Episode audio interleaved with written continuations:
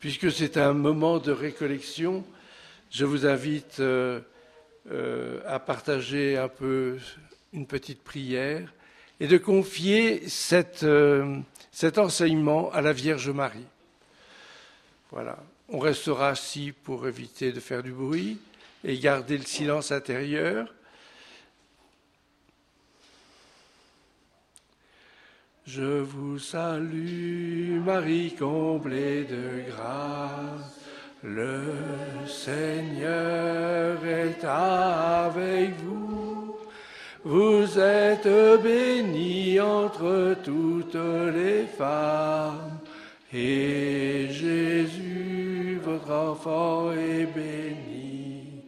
Sainte Marie, Mère de Dieu, Priez pour nous, pauvres pécheurs, maintenant et à l'heure de la mort.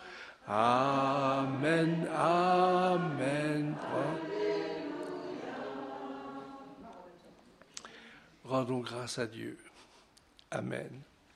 Au nom du Père et du Fils et du Saint-Esprit. Amen.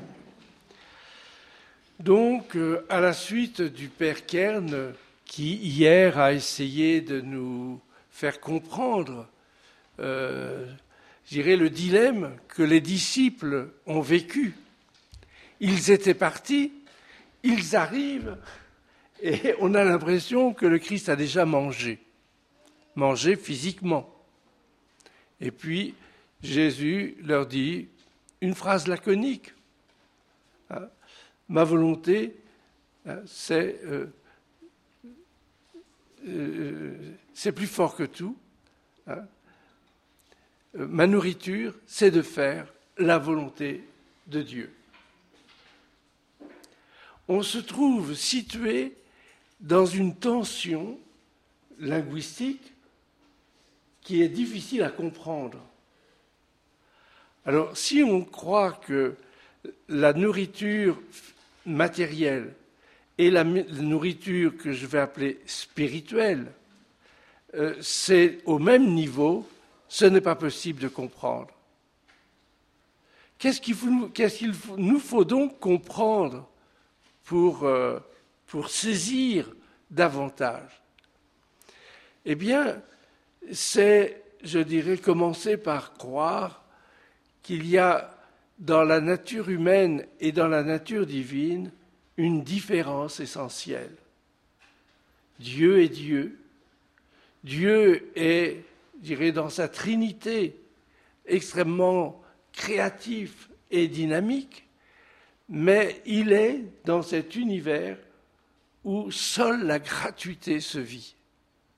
Au cœur de la Trinité, c'est ce qui se vit. Des relations gratuites enthousiaste, vivante et dynamique. Et euh, quand euh, Dieu regarde le monde qui s'en va à sa perte, c'est à ce moment-là qu'il réalise qu'il doit faire quelque chose pour cette humanité qui s'en va à sa perte. Alors, qu'est-ce qu'il va faire? Ben, Le Conseil trinitaire a décidé alors ça c'est l'image que utilise Saint Ignace, hein, a décidé d'envoyer la deuxième personne de la Trinité pour sauver le monde. Mais Dieu ne sauve pas le monde euh, sans, euh, sans, que rien ne bouge. Hein. Dieu sauve en donnant son Fils qui va montrer un chemin d'excellence de vie.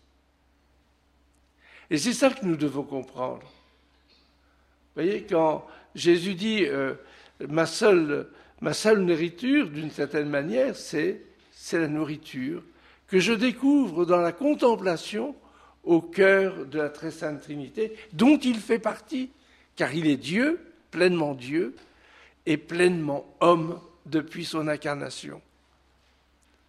Il ne faut pas l'oublier, parce que si vous l'oubliez, ben, vous ne comprendrez pas grand-chose.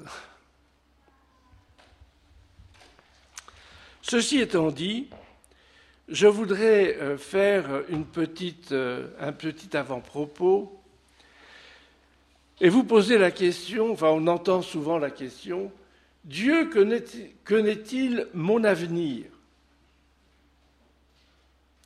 Alors je crois que je peux répondre sans trop de problème, non. Non, parce qu'il sollicite ma liberté. Donc, moi, je ne sais même pas ce que je fais. Parfois même aujourd'hui, je ne sais même pas ce que j'ai fait. Voyez, donc, euh, euh, apprendre à faire la volonté de Dieu, euh, c'est pas sans travail sur soi.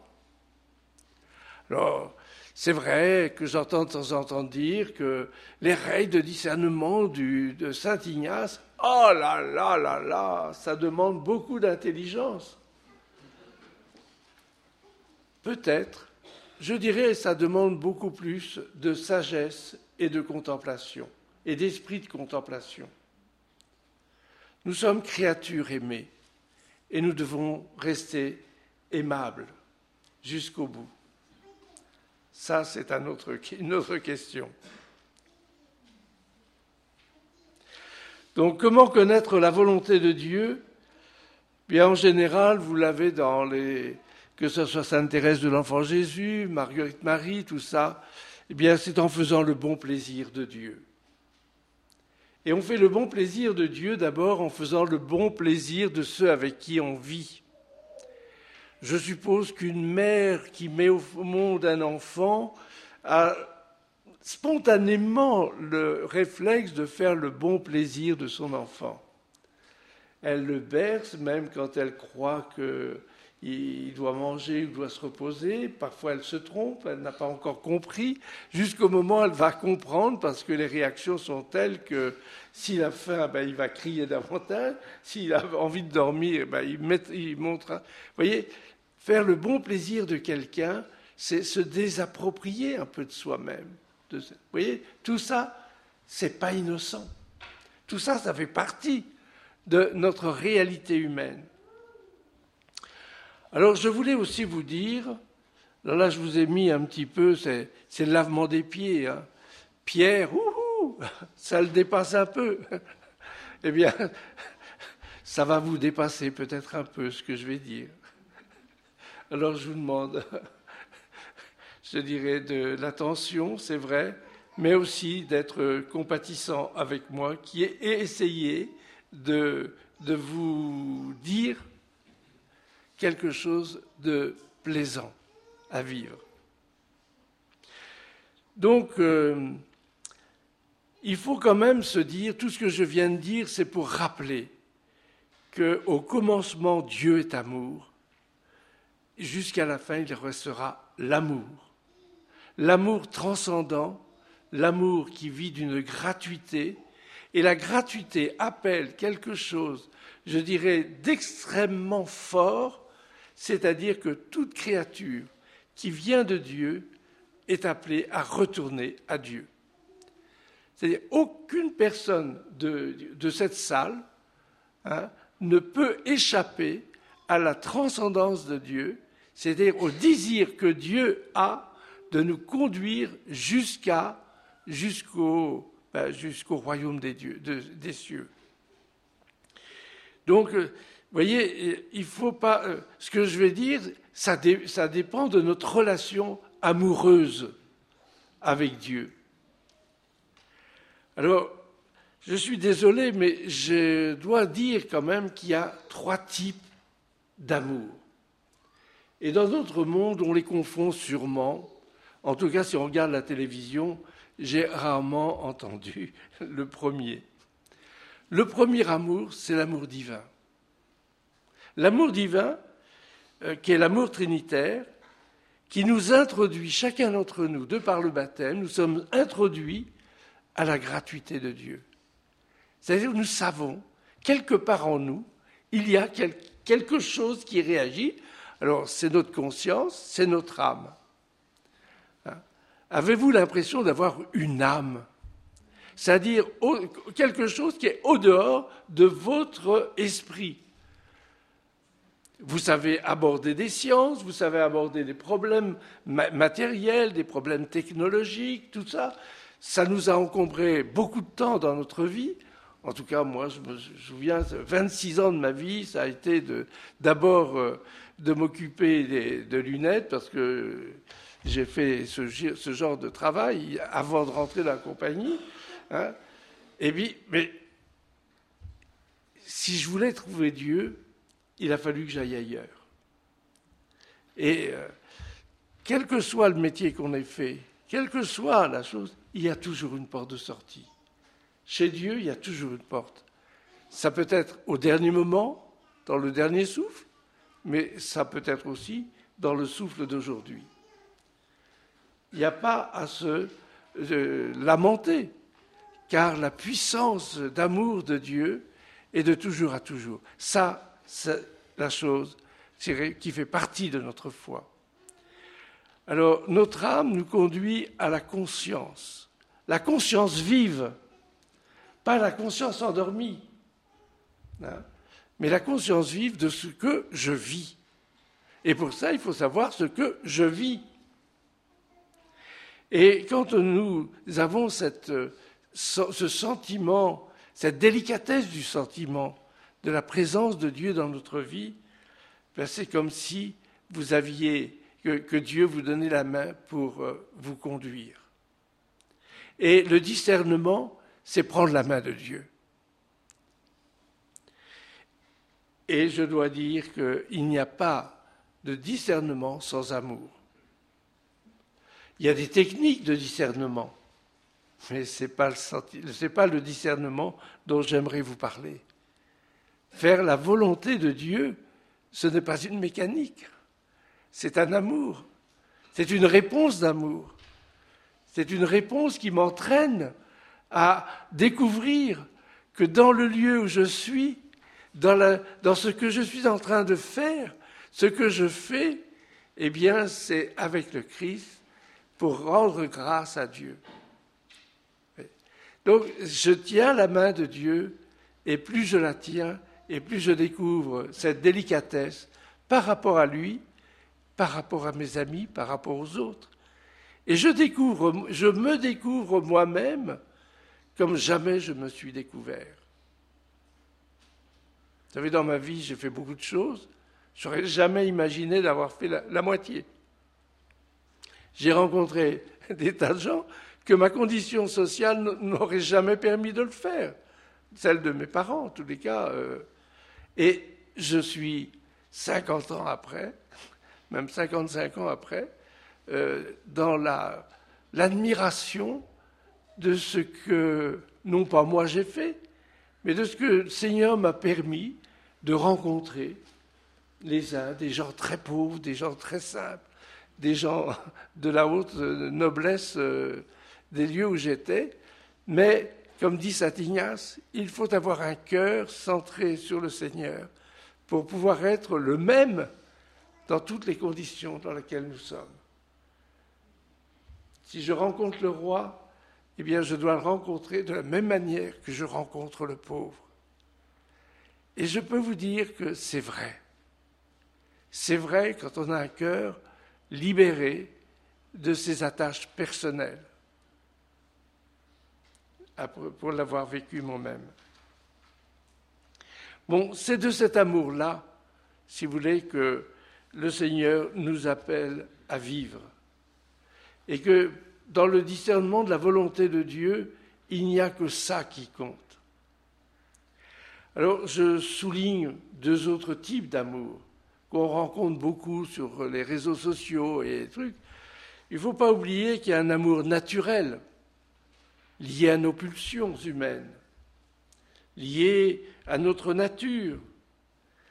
Bon, mais je ne peux pas dire que ça, ça soit fondamentalement le, l'amour auquel nous, je dirais même la personne humaine, dans sa dignité, est euh, appelé.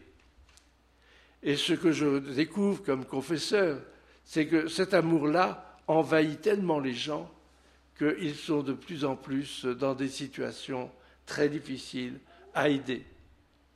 Parce qu'il y a une telle répétition des actes que euh, ben, la jouissance est une chose, mais l'amour, l'amour de Dieu nous entraîne dans une délicatesse de relation qui est telle que ça nous élève le cœur et l'esprit, et puis ça donne à notre âme une plénitude. Il y a l'amour culturel. L'amour culturel, c'est l'amour euh, des, contrats. Je te plais, tu me plais, mais dans, dans un jour ou deux, je te dirai, tu ne me plais pas, je m'en vais, c'était le contrat, je pars. Ça, ce n'est pas non plus de cet amour-là. Et parfois, j'aimerais que nous puissions faire une école d'apprentissage à aimer. Vous quand je vois le monde tel qu'il est, ça me donnerait envie de faire ça.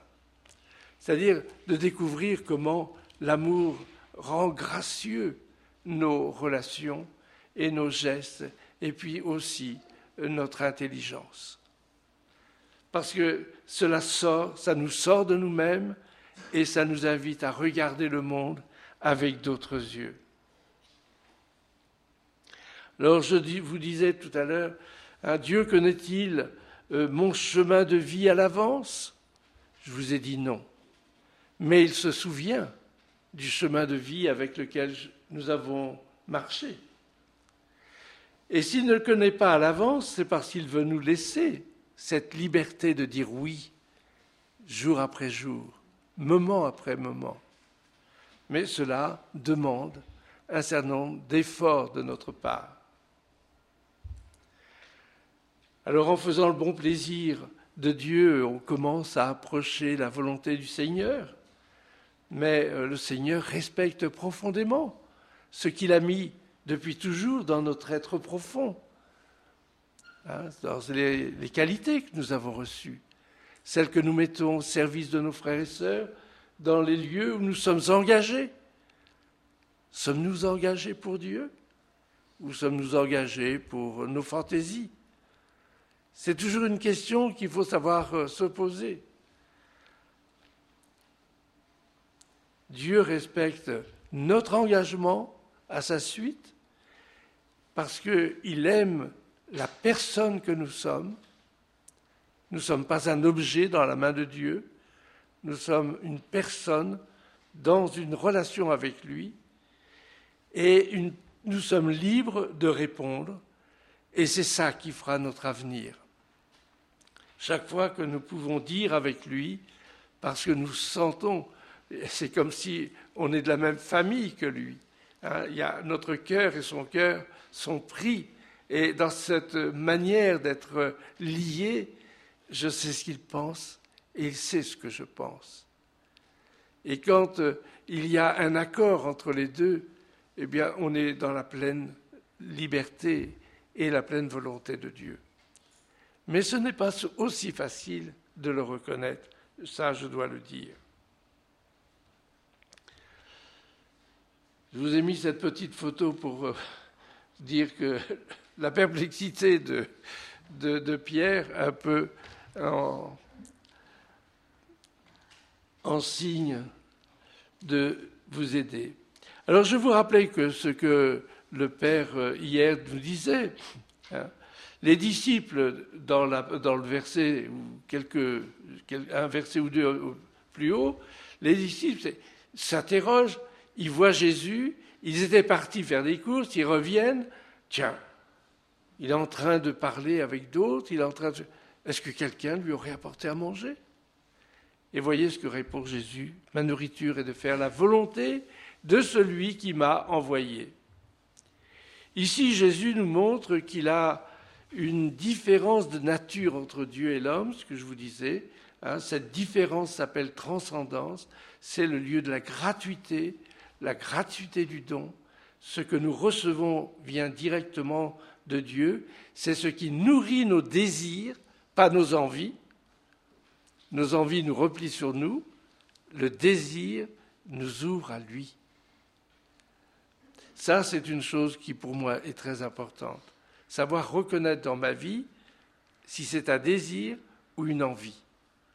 Parfois, on a plus d'envie que de désir, parce que le désir s'étale et, advient avec le temps, tandis que l'envie, dès qu'il est accompli, il s'éteint. Je n'ai plus d'envie. Et c'est immédiat. ça ne dure pas. Tandis que le désir qui nous vient de Dieu, qui, qui est un peu un signe d'appel du Seigneur, eh bien dans ce désir, il y a des choses qui vont bâtir les pierres du chemin sur lequel je vais devoir marcher.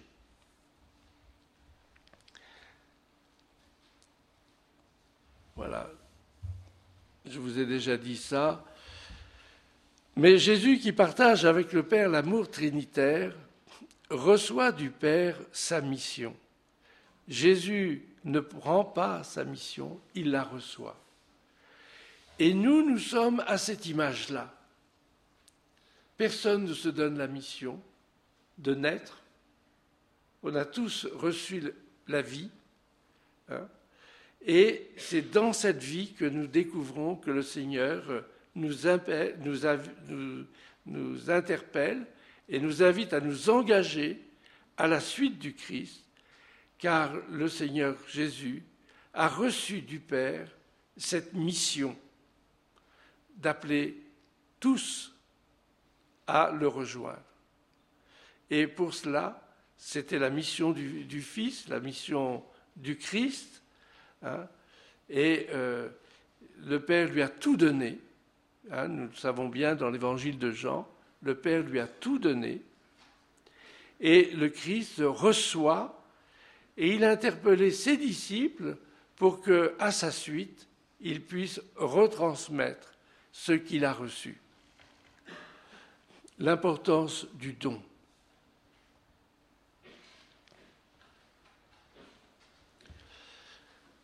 Faire la volonté de Dieu, le Père, n'est pas seulement d'accepter dans la confiance, c'est aussi de coopérer.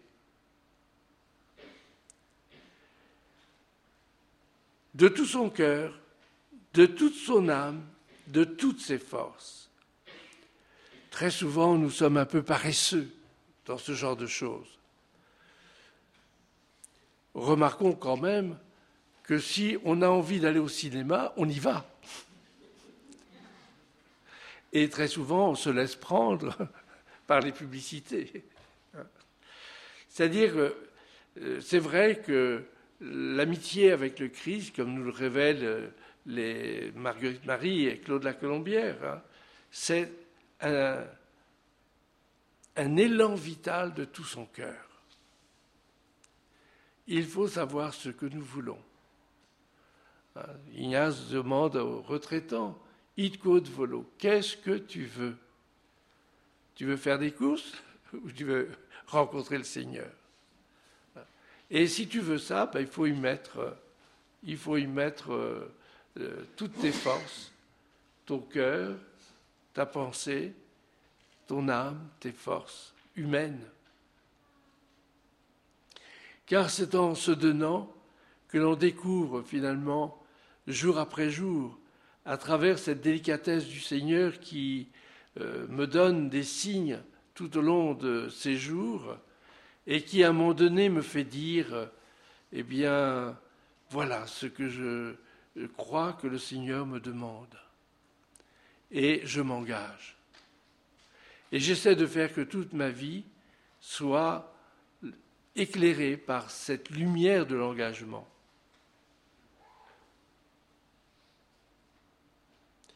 Là, il faut aussi reconnaître que le Père n'a pas été chiche. Hein, il n'a pas dit euh, à Jésus, ben vas-y, hein, euh, va mourir sur la croix et puis on verra après. Non, il lui a tout donné. Tout donné, y compris ce qui est la force même de Dieu. C'est-à-dire, le Fils vient nous révéler tout ce qui se vit de meilleur de la Trinité. Et c'est à cela qu'il faut euh, s'ordonner, c'est-à-dire mettre de l'ordre dans nos vies. Hein. Et euh, quand le Seigneur euh, vient sur terre, il vient pour nous montrer ce chemin qui nous conduit vers l'éternité, qui nous conduit à la rencontre de Dieu. L'œuvre du Père, reçue comme un don d'amour, est devenue le projet de Jésus lui-même. C'est une intimité. Et vouloir faire la volonté de Dieu, d'une certaine manière, c'est de partager cette intimité. Il faut le désirer et le demander comme une grâce à recevoir. Ce n'est pas facile.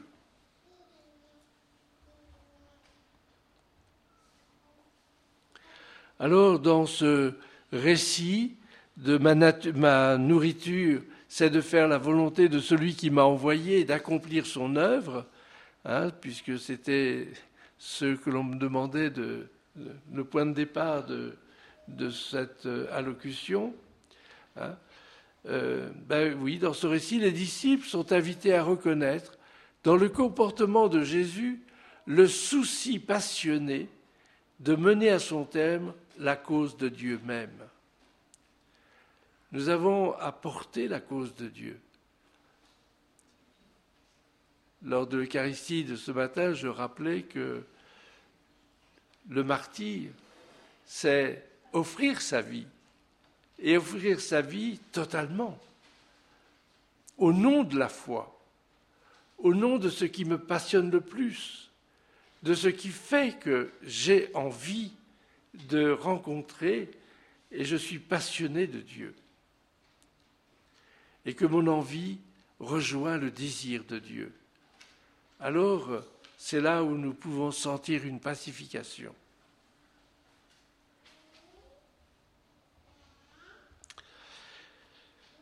Comment faire? Eh bien, apprendre à discerner, comme j'essaie de vous dire, si vous n'aimez pas comme Dieu nous aime, dans la gratuité de Dieu, nous nous sommes toujours dans une générosité. Je me rappelle quand j'étais recteur de collège, j'ai dû faire une petite allocution pour accueillir les parents dans un moment un peu difficile. Et euh, j'ai malheureusement pas dit ce que j'aurais dû dire, mais j'ai dit euh, aux parents, je reconnaissez, chers parents, que vos enfants ne sont pas généreux. Alors tout de suite, la salle s'est levée, mon père quand même, etc. Enfin, vous voyez un peu le truc. Alors j'ai attendu que ça se passe, j'ai pris conscience de mon erreur, et en bon jésuite, j'ai dit, vous avez tout à fait raison. Et je vous donne raison parce que c'est vrai. Mais il y a une chose que vous, vous, ne, vous, vous, ne, vous serez d'accord avec moi, c'est qu'ils sont extrêmement, euh, ils, sont généreux, certes, mais pas gratuits. Et c'est ça qui nous perturbe le plus. C'est que les parents sont obligés d'entrer dans des relations de gratuité plus grandes que leurs enfants. Et les enfants sont généreux quand ils reviennent vers leurs parents. Ils les embrassent, ils, leur demandent, ils leur demandent des sous, de l'affection, de tout ce que vous voulez, et même des reproches. Tout ça, c'est de la générosité mal placée peut-être, mais c'est de la générosité. Vous voyez, notre être humain ne nous sert pas toujours dans le discernement et dans l'approche de la relation à Dieu. Bon. Ayant dit tout cela, euh, je crois que si je prends euh, ce que saint Ignace dit au sérieux, mais ça va être un peu plus difficile peut-être à comprendre, mais si c'est enraciné dans cet amour de Dieu, la première chose, pour faire un discernement dans cet amour-là, il faut être décidé à suivre le Christ. Si vous voulez savoir la volonté de Dieu, la première chose, il faut celui, il faut s'accrocher à celui qui est capable de nous éclairer sur le désir de Dieu. Je crois que c'est de bon sens. Hein. Donc, euh, euh, et alors, il faut faire attention parce que on rentre souvent dans des attitudes piétistes.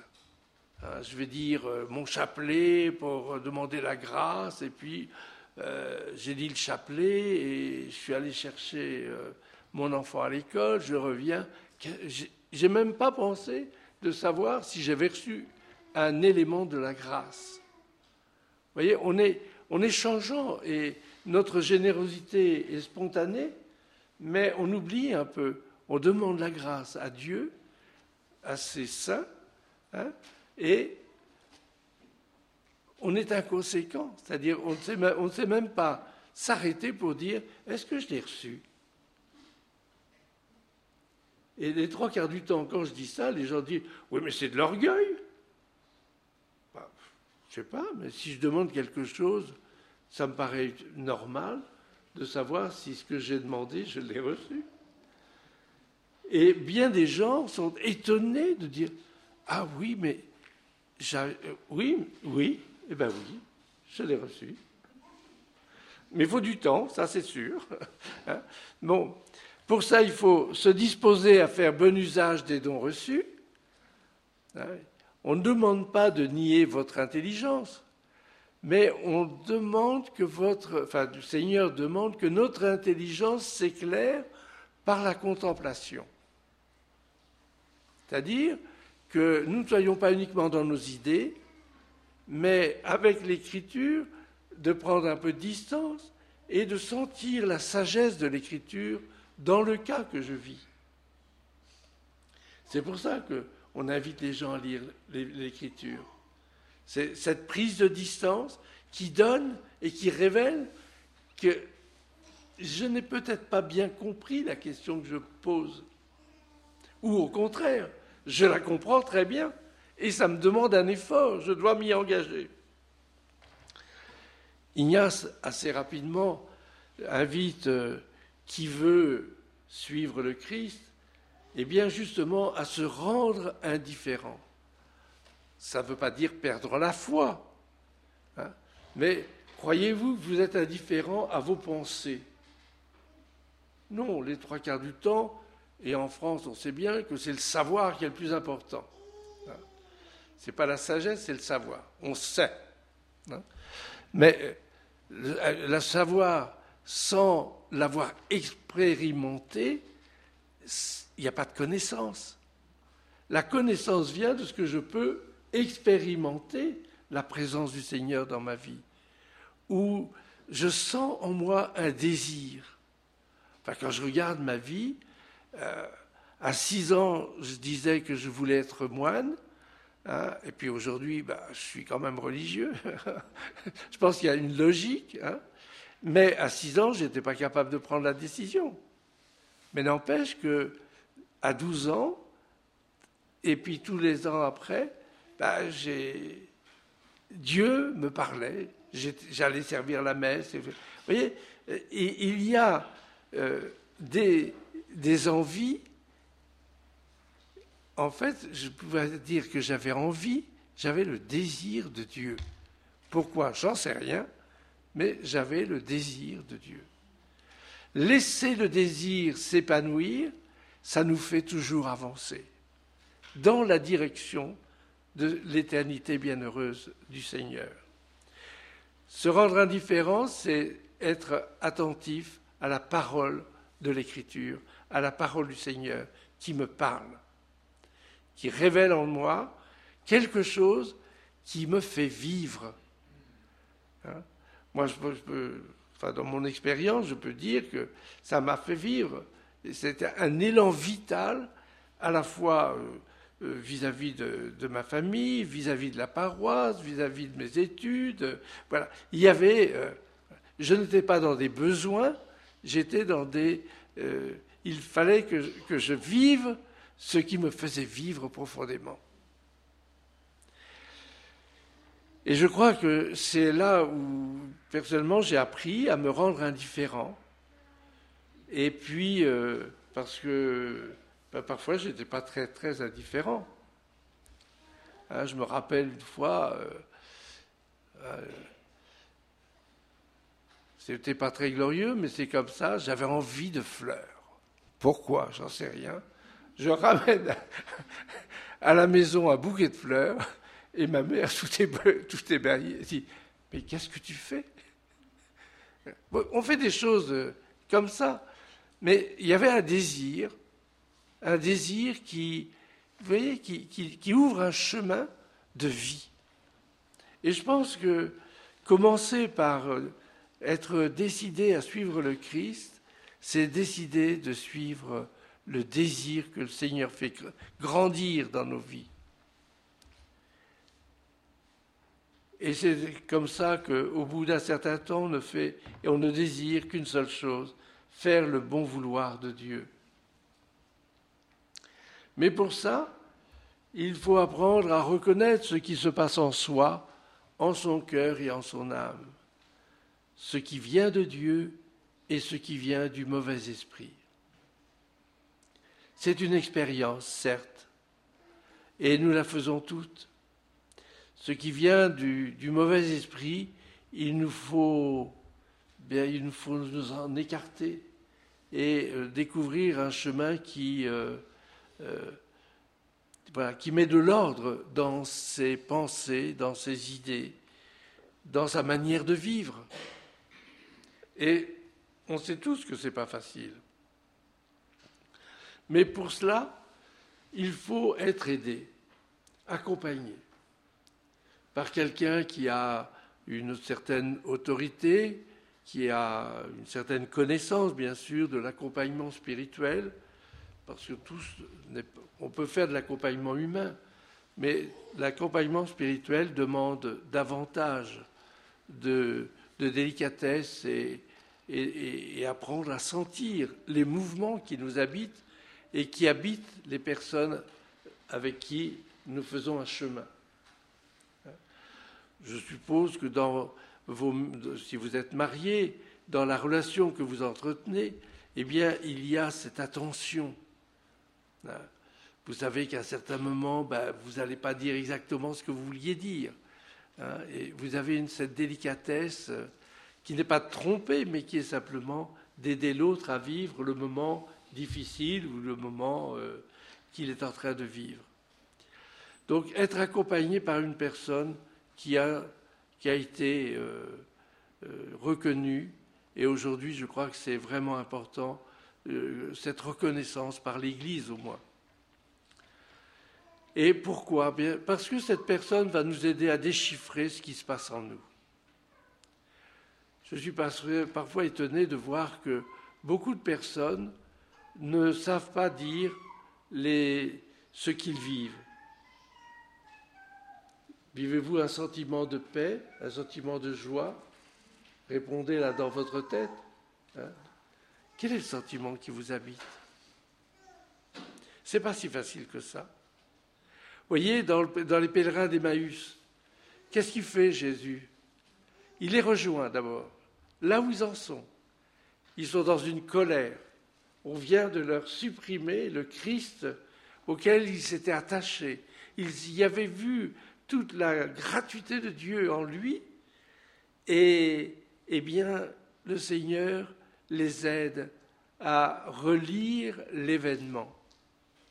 J'irai plutôt, il relit un fait pour que ce fait relu devienne un événement choisi.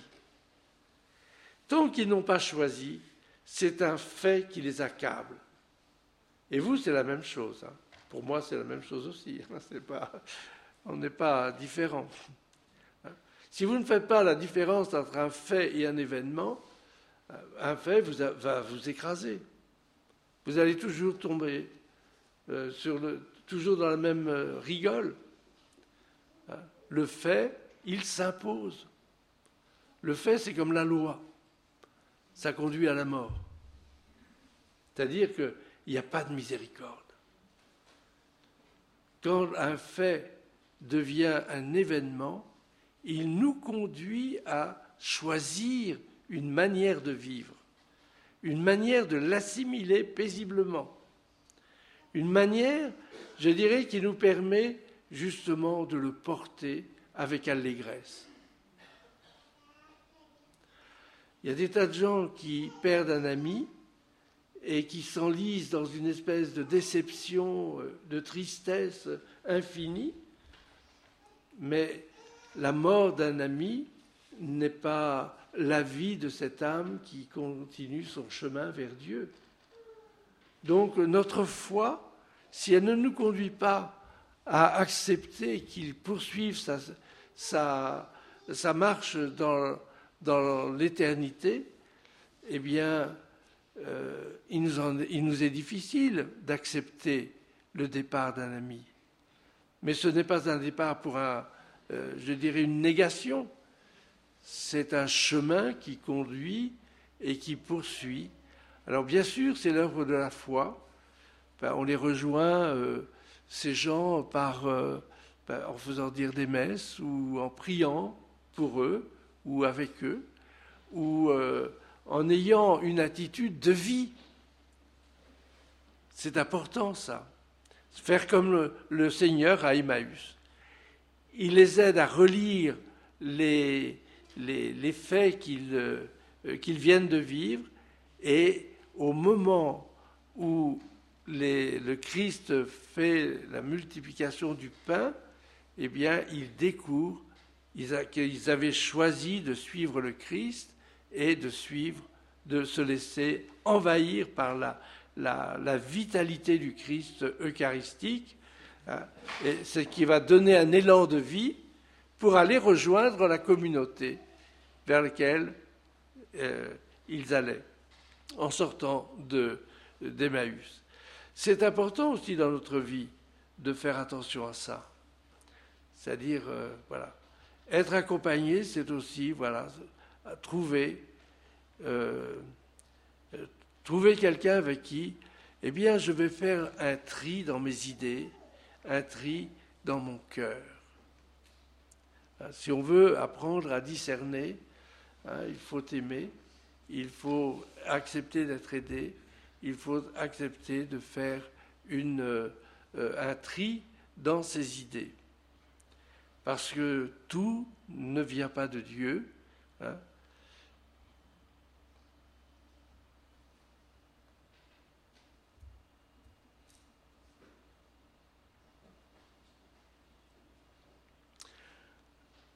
En faisant un tri dans nos idées, dans nos cœurs, ben, on peut être davantage attentif à ce qui se vit, de ce que je relis dans mon quotidien et qui me fait vivre. Hein.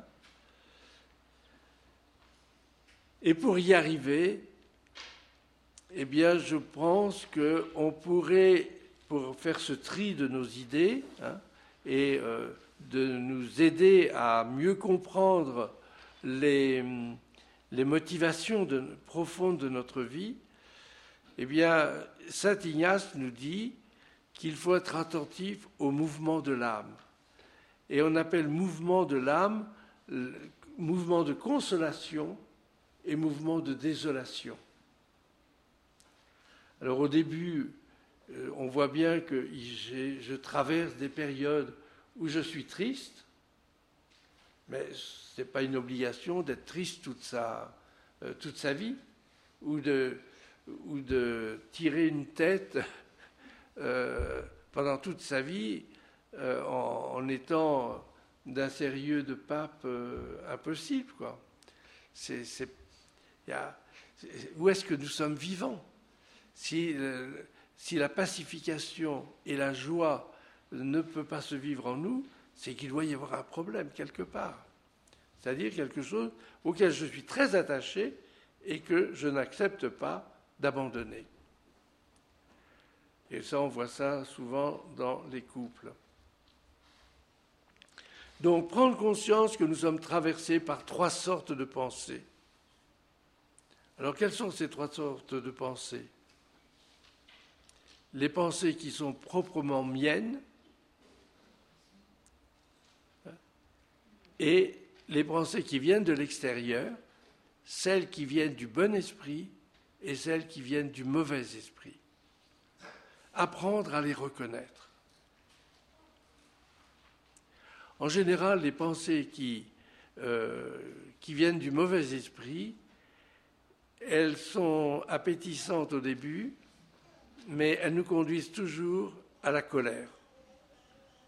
Si pas toujours, très souvent à la colère. C'est-à-dire, elles ne nous pacifient pas. Tandis que les pensées qui viennent de Dieu, elles nous invitent à durer dans un effort, à continuer et à découvrir un chemin euh, qui nous conduit finalement à accepter certaines choses et à nous débarrasser d'autres choses.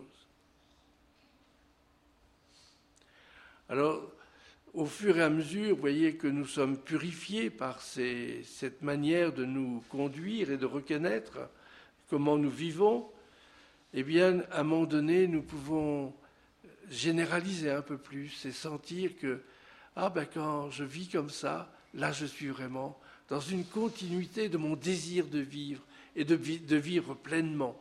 Ça, c'est une consolation. Mais je sens qu'à d'autres moments, c'est lourd. Je ne me reconnais pas devant Dieu. Et puis, j'ai tendance à fuir, quoi. Hein. Je voudrais prier, mais oh là là là là, je m'en vais. C'est-à-dire, on n'est pas dans le désir, on est dans un faux, dans un faux désir ou une envie qui, qui ne correspond pas à ce que je souhaite vivre. J'espère simplement que je ne vous ennuie pas trop. Hein, euh, voilà, alors ça c'est un peu faire le tri de ce que je ressens dans mon cœur, c'est une recherche confiante sur ce que le Seigneur me demande de lui, pour lui. Alors, dans la consolation, on s'aperçoit, si vous voulez, que tout ce qui était euh, désagréable dans sa vie euh, va, va pouvoir se transformer.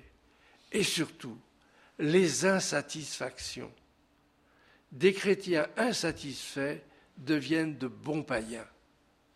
Hein? N'oubliez pas ça. Hein. Des insatisfaits deviennent de bons païens. Pour devenir de bons chrétiens, eh bien, vous savez ce qu'il faut faire. Se laisser éclairer par l'amour du Christ. Je, n'y peux rien, mais je trouve que c'est tellement vrai. Donc apprendre à relire sa vie quotidienne. Certains me disaient Oh, mais c'est pas marrant, euh, j'ai pas de mémoire. Euh. Mais Dieu a une mémoire pour nous. Le Saint-Esprit, si vous prenez un tout petit peu le silence dans votre cœur, vous trouverez ce qu'il faut. Vous n'êtes pas obligé d'écrire euh, un article pour paraître dans, dans Paris Match, le poids des mots et le, choc des images. Non. Vous savez, ces trois mots, enfin moi je fais, enfin j'ai appris dans la compagnie, on fait ça deux fois par, deux fois par jour, hein, à midi et puis avant de se coucher. Euh, finalement, bah, c'est une manière, euh, je dirais, de découvrir une certaine délicatesse de vie. Parce que euh, je me dis, ah oui, tiens, j'ai rencontré un tel, oh, j'ai pas été chouette avec elle ou avec lui. Hein. Qu'est-ce que je fais? Ben, voilà, ma mémoire va l'enregistrer et le lendemain, si je la rencontre, je vais aller vers elle et je vais essayer de lui demander pardon, comme a fait le père tout à l'heure quand il s'est un peu excité.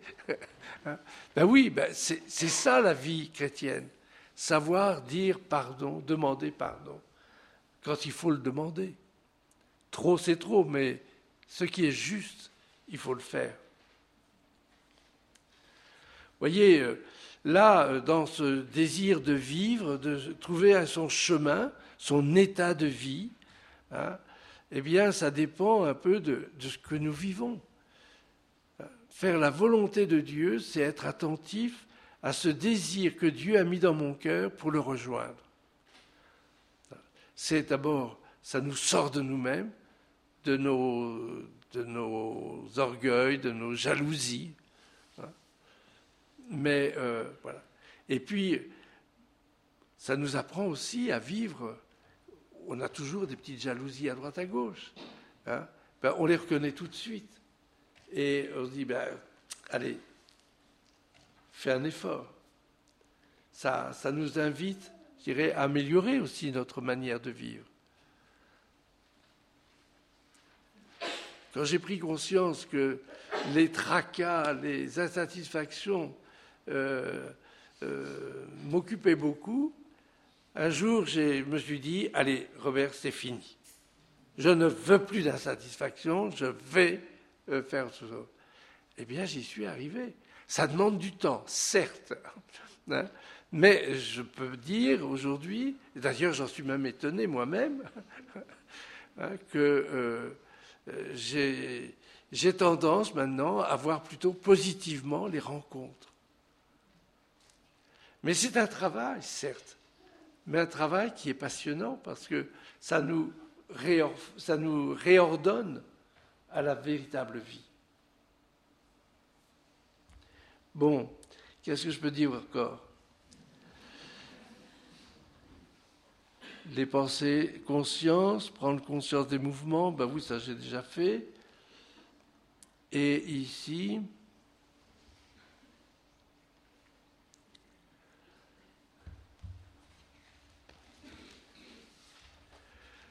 alors refaire ça, les prises de conscience, les mouvements, les consolations. Alors il y avait aussi, euh, là j'ai pas eu le temps de, j'ai pas pris le temps d'aller jusqu'au bout parce que j'y ai pensé un peu par après pour faire un PowerPoint, euh, c'est que la consolation spirituelle, Ignace en donne une définition. Peut-être que ça vous aiderait de, de la connaître, je peux vous la lire. La consolation, j'appelle consolation quand se produit dans l'âme quelque motions intérieures par laquelle l'âme en vient à s'enflammer dans l'amour de son Créateur et Seigneur un élan de, générosité qui rejoint la gratuité. Un élan, un élan de vie. de temps en temps, on a que ça quand même dans la vie. Enfin, je suppose que des fiancés, euh, c'est un élan de vie qui les conduit. Faut peut-être apprendre à pacifier des choses, mais n'empêche que c'est dans cet élan. Et ensuite, quand elle ne peut plus aimer aucune chose créée sur la face de la terre pour elle-même, mais seulement dans le Créateur de toutes les choses. Apprendre à aimer les choses en Dieu. Sortir d'une insatisfaction, c'est apprendre à regarder les personnes comme le Seigneur leur dit, ou comme le Seigneur les regarde regarde les personnes insatisfaites. Hein. Pas moi, mais. Et donc, euh, là, il y a, vous voyez, il y, a, une conversion qui se fait, il y a une ouverture qui correspond au vrai sens de la vie. Et alors, euh, de même, quand elle verse des larmes qui portent à l'amour de son Seigneur, soit à cause de la douleur pour ses péchés, ou pour la passion du Christ notre Seigneur, soit pour d'autres choses droitement ordonnées à son service et à sa louange. Ça, je peux vous dire combien de fois j'ai dû avancer un petit paquet de, de Kleenex pour aider les gens qui pleuraient dans mon bureau, mais par amour. Alors il y en a par dépit, c'est vrai, mais je suis sûr que parmi vous, vous savez ce que c'est que pleurer par amour. Quand quelque chose vous perce le cœur parce qu'il y a comme une vérité qui vous touche profondément. moi, je pleure facilement. Hein. vous direz, je suis un peu, un peu vieux, donc c'est. Mais n'empêche que moi, j'ai appris à reconnaître là qu'il y avait des attitudes que je ne connaissais pas du tout. Je vais vous raconter une histoire. Quand j'étais recteur au collège de Verviers, il se fait que j'ai dû accepter de fermer l'église parce que les clochetons étaient en train de tomber et je n'avais pas l'argent pour le faire. Et quand j'ai fait le sermon, alors je m'attendais pas du tout à ça. Je me suis mis à avoir une émotion et je me suis mis à pleurer. L'après-midi, je vais porter une lettre à, la poste. L'après-midi, je vais porter une lettre à la poste. Hein, et je vois deux, dames qui sont en train qui étaient des mères d'élèves, et une m'interpelle et, me dit, mon père, on croyait que vous aviez un cœur dur, mais là maintenant, on ne peut plus dire ça maintenant. Ben oui, il y a des choses qui ne peuvent se comprendre que lorsque nous avons la simplicité de les vivre. Vous voyez, c'est n'est pas humiliant de pleurer, pour autant qu'on sache quoi en faire. Donc avoir la simplicité au cœur, et puis euh, je pense que l'élan vital nous conduit toujours vers un désir de simplicité. Voilà. Enfin, j'appelle consolation tout accroissement d'espérance, de foi et de charité, de toute allégresse intérieure qui appelle et attire aux choses célestes et au salut propre de l'âme, en lui donnant repos et paix en son Créateur et Seigneur. Mais il dit la même chose aussi, enfin pas la même chose, mais il donne aussi une définition de la désolation. En disant j'appelle désolation tout le contraire de la règle sur la consolation. Alors ce n'est pas tout à fait le contraire. C'est plus subtil que ça, me semble-t-il. Mais c'est intéressant quand même d'entendre. Comme par exemple l'obscurité de l'âme, les troubles en elle, motion vers les choses basses et humiliantes ou terrestres, absence de paix venant de diverses agitations et tentations, qui poussent à un manque de confiance, quand notre âme n'a plus d'espérance, sans amour, sec, dur, l'âme se trouvant toute paresseuse, tiède, triste, et comme séparée de son Créateur et Seigneur. Car de même que la consolation est contraire à la désolation, de même les pensées qui proviennent de la consolation sont contraires aux pensées qui proviennent de la désolation. Alors vous voyez, apprendre à discerner, il faut savoir aimer. Il faut savoir faire du tri dans ses idées et faire confiance que le Christ nous conduit et nous montre un chemin qui conduit vers la consolation. Ça, c'est un choix de vie. Et alors, bien sûr, on connaît tous ça, hein, les trois causes principales pour lesquelles nous sommes désolés. La première, facile à trouver, tiède et paresseux. L'âme, hein, nous négligeons dans nos exercices spirituels. Ainsi, c'est à cause de nos fautes que la consolation spirituelle s'éloigne de nous, pour nous apprendre à nous décentrer de nous-mêmes. Vous voyez, la désolation se reconnaît toujours par un surcentrement sur soi. Ça commence comme ça, si on veut trouver un, élément objectif. Le deuxième point, c'est pour nous faire éprouver ce que nous valons et jusqu'où nous avançons. Dieu permet parfois que nous sentions, je dirais que on n'est pas là où on est, où on devrait être. Mais nous avons la grâce suffisante pour pouvoir euh, avancer. Mais si nous ne le sentons pas, si nous ne sommes pas éprouvés, alors euh, on a du mal à y croire. On est comme ça faut pas refuser ça, mais c'est une manière. En fait, il veut nous apprendre ce qu'est l'humilité ou la simplicité du cœur.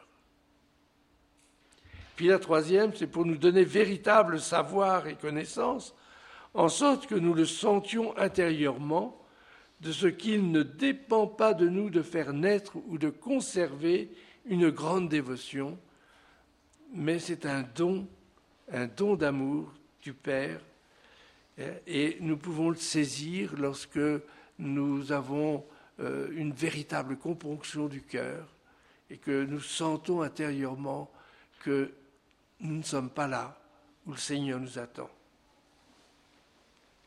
Et aussi, c'est pour nous éviter de, que nous fassions notre nid chez autrui, élevant notre esprit en un orgueil ou en une vaine gloire, en nous attribuant à nous-mêmes la dévotion ou toute autre forme de consolation spirituelle. Voyez, la consolation spirituelle nous entraîne à nous laisser laver les pieds, comme le Christ le fait pour ses apôtres. Alors, en temps, euh, je dirais, que, faut-il faire quand on est en désolation? Ben, Se changer, si c'est possible, hein. mais s'en tenir à une décision précise, prendre une petite décision qui va changer notre attitude. Être ferme et constant dans les résolutions et dans la décision où l'on était le jour qui a précédé cette désolation ou dans la décision où l'on était lors de la consolation précédente. Ce qui me frappe aujourd'hui le plus, c'est euh, dans ce domaine-là, c'est le fait que des gens n'ont plus de rythme de vie. On, on a... Ah oui, trois minutes, c'est bien. On n'a plus de... Euh, je termine ma phrase. Hein, et que parfois, une petite décision réordonne notre manière de vivre. Mais on veut laisser exploser l'affectivité. Hein, j'ai pas envie d'être contrôlé, j'ai pas envie de ceci, j'ai pas envie de cela. Mais parfois, ça aide beaucoup de prendre une petite décision, de se lever le matin à heure fixe ou de se coucher. Et parfois, ça redonne un sens de la vie. Voilà. J'avais pris une petite euh, phrase dans l'écriture. Voilà.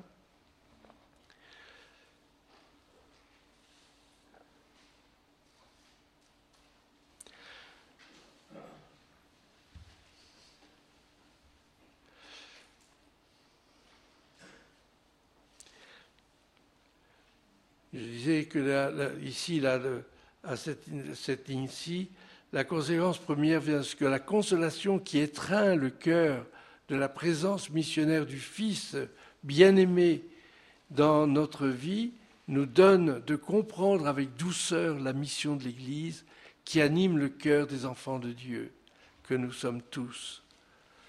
La compréhension spirituelle de l'amour trinitaire fait naître dans le cœur de ceux qui sont appelés un grand amour des frères et sœurs. Cet amour est animé en profondeur par le Christ et nous révèle sa présence dans le cœur de tous, et c'est vers eux que le Christ nous envoie. C'est une petite citation. Père, ce que tu m'as donné, c'est au chapitre 17 de Saint Jean, Père, ce que tu m'as donné, je veux que là où je suis, ils soient eux aussi avec moi, et qu'ils contemplent ma gloire, celle que tu m'as donnée parce que tu m'as aimé avant la fondation du monde. Père juste, le monde ne t'a pas connu, mais moi je t'ai connu. Et ceux-ci ont reconnu, et ceux-ci, c'est vous, ont reconnu que tu m'as envoyé. Je leur ai fait connaître ton nom, je le ferai connaître pour que l'amour dont tu m'as aimé soit en eux et que moi aussi je sois en eux, partout où je les enverrai. Amen.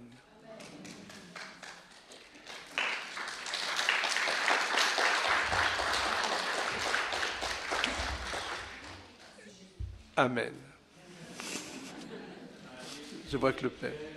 Seigneur, tout mon cœur pour chanter Dieu, magnifique est le Seigneur.